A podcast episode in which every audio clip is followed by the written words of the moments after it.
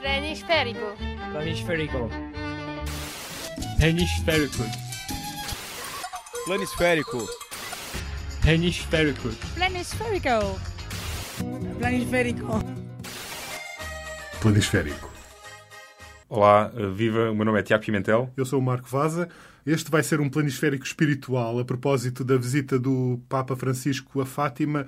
Vamos falar das muitas relações do futebol com a religião. Aliás, o futebol, para muita gente, é uma religião. Não é à toa que se fala de, de um estádio como uma catedral ou como um inferno ou de jogadores como Santos. Enfim, Exatamente. as relações são infinitas. Exatamente, e as pessoas até nas bancadas como fiéis, não é? É verdade. E o nosso campeonato é um campeonato particularmente abençoado, em que temos o Espírito Santo a lutar ainda pelo título, temos o Jesus ainda eh, quase a fechar o terceiro lugar, temos é Deus em último lugar. Pois e arrisca-se mesmo a descer divisão, Exato, Deus. Exatamente. Nós já sabemos que o Papa Francisco é um enorme, enormíssimo adepto de futebol, eh, um adepto ferrenho do, do São Lourenço, da Almagro, uma, uma equipa de Buenos Aires que, que até foi mesmo fundada por um padre.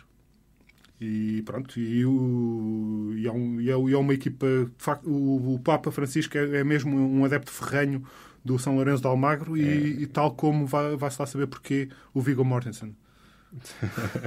É daquelas conexões improváveis É que, que só, só no futebol se podem É encontrar. verdade. e, e é também de, de conexões improváveis que, que, de- que trata o Fátima, é? o clube da terra, eh, portanto, do santuário e onde terão acontecido as aparições, é um clube também com uma trajetória improvável. É, um- é o clube por onde passou, eh, desde logo, o treinador do, que atualmente está no Benfica, o Rui Vitória, não é? Passou, eh, treinou o Fátima no início da sua carreira. E até de- conseguiu alguns milagres na- nessa equipa, não é? nomeadamente É na, na Taça de Portugal. Tipo Taça assim, da Liga, Foi na Taça não? da Liga. É, Foi, foi, foi, na- foi numa das taças em que conseguiu bater o pé Ao, aos- Porto, ao Porto. se não me engano. Exatamente. Sim, é, é, é verdade. Bom, e, e o Fátima, como não poderia deixar de ser, eh, o, o presidente do Fátima é um padre. O senhor chama-se António Martins Pereira e vê lá bem eh, a coincidência. A sede do clube é na rua Padre António Martins Pereira.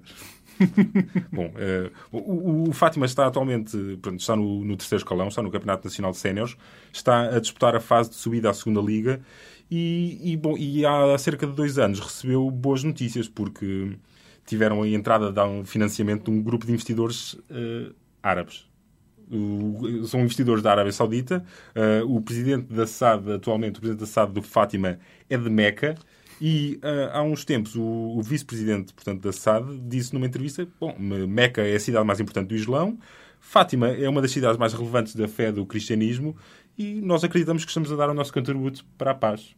Não me parece mal. Não, não, nada. Eh, este, daqui no próximo fim de semana, Fátima vai ter uma grande enchente por causa do Papa Francisco, não, provavelmente por causa do, do jogo do Fátima, Não, que está por- a jogar a, a fase da subida, não é? Exatamente, exatamente. Pode ser que voltem à segunda liga já para o ano. Pronto. Uh, mas não, não, não é só da Igreja Católica que falamos. Quando falamos de futebol, da relação do futebol com a religião, falamos também da Igreja Maradoniana. E é exatamente como o nome indica, é uma igreja dedicada em que Maradona é o Deus. Até porque há quem chame mesmo de Deus. é? Exatamente, o Dios. O, de- o, de- o de- Deus número 10. Exata, né? O Deus número 10, exatamente. Ah, e, como, como a religião católica, ah, a Igreja ma- Maradoniana tem orações e tem mandamentos. E um dos mandamentos é, penso que o décimo, é chamar ah, Diego ao primeiro filho. E nós cá, cá em Portugal temos, já, já conseguimos identificar pelo menos um fiel da Igreja Maradoniana que se chama Ricardo Marafona, guarda-redes do Internacional Português do Sporting de Braga, que chamou ao primeiro filho Diego, Diego, precisamente. Diego Marafona. Marafona. parabéns, Marafona. eh, parabéns pela tua fé. Saudamos-te. Nós, tam nós, nós também somos desses. Bom, e, e- e porque realmente não faltam exemplos de fé no futebol, hum, podemos falar-vos também do caso do- de um clube peruano, o Alianza Lima, já escrevemos sobre ele no Planisférico.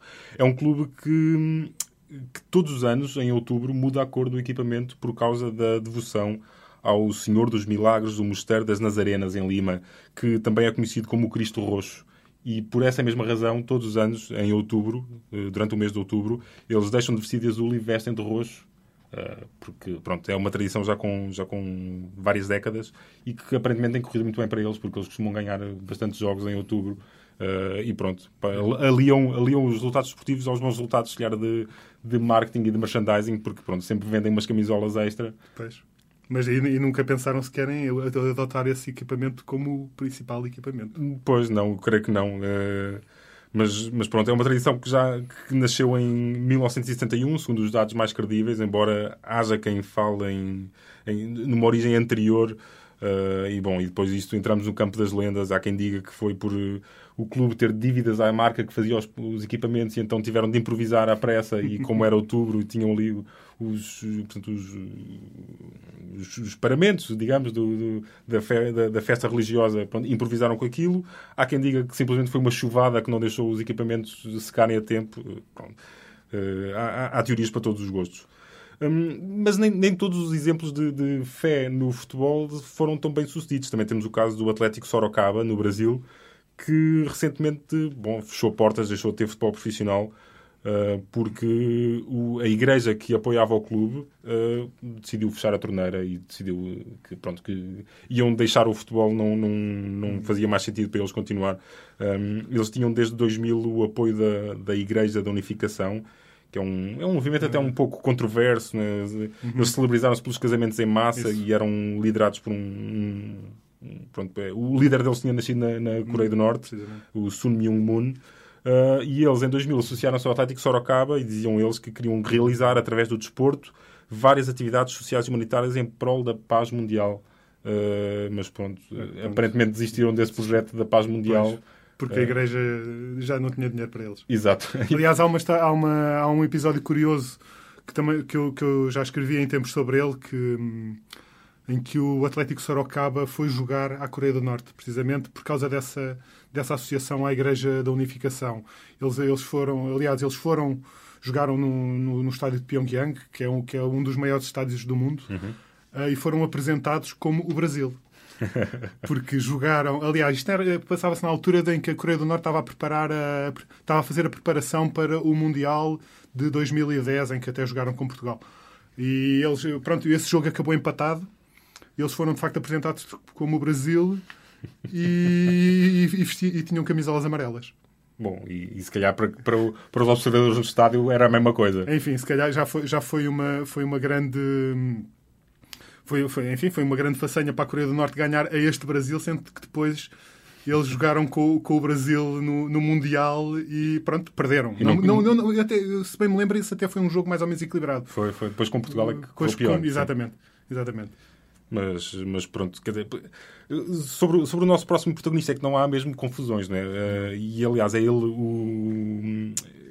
É sobre ele que escrevemos esta semana na, na, na, na rúbrica Planisférico, no, na, na, edição impressa e online do Jornal Público. Uh, Trata-se do guarda-redes argentino Carlos Roa, que é também ele um grande exemplo de fé no desporto. Muito. Uh, ele era simplesmente o titular da Argentina no Mundial 98. a seleção chegou aos quartos de final teve uma carreira, uma uhum. carreira bastante apreciável. Um, o Carlos Roa estava num excelente momento da, da, carreira, conquistou, em 98 conquistou a Supertaça de Espanha com o Mallorca. Uh, em 99 seria eleito o melhor guarda-redes do Campeonato Espanhol, recebeu o troféu Zamora. Um, Dizia-se que tinha uma proposta milionária do Manchester United, portanto a uhum. vida correu-lhe muito bem e ele de um dia para o outro decidiu uh, abandonar o futebol. E perguntas tu porquê? E, e porquê? E porquê? Bom, o Carlos Roa acreditava que o mundo ia acabar e então teve de se fechar numa localidade isolada nas montanhas da Argentina.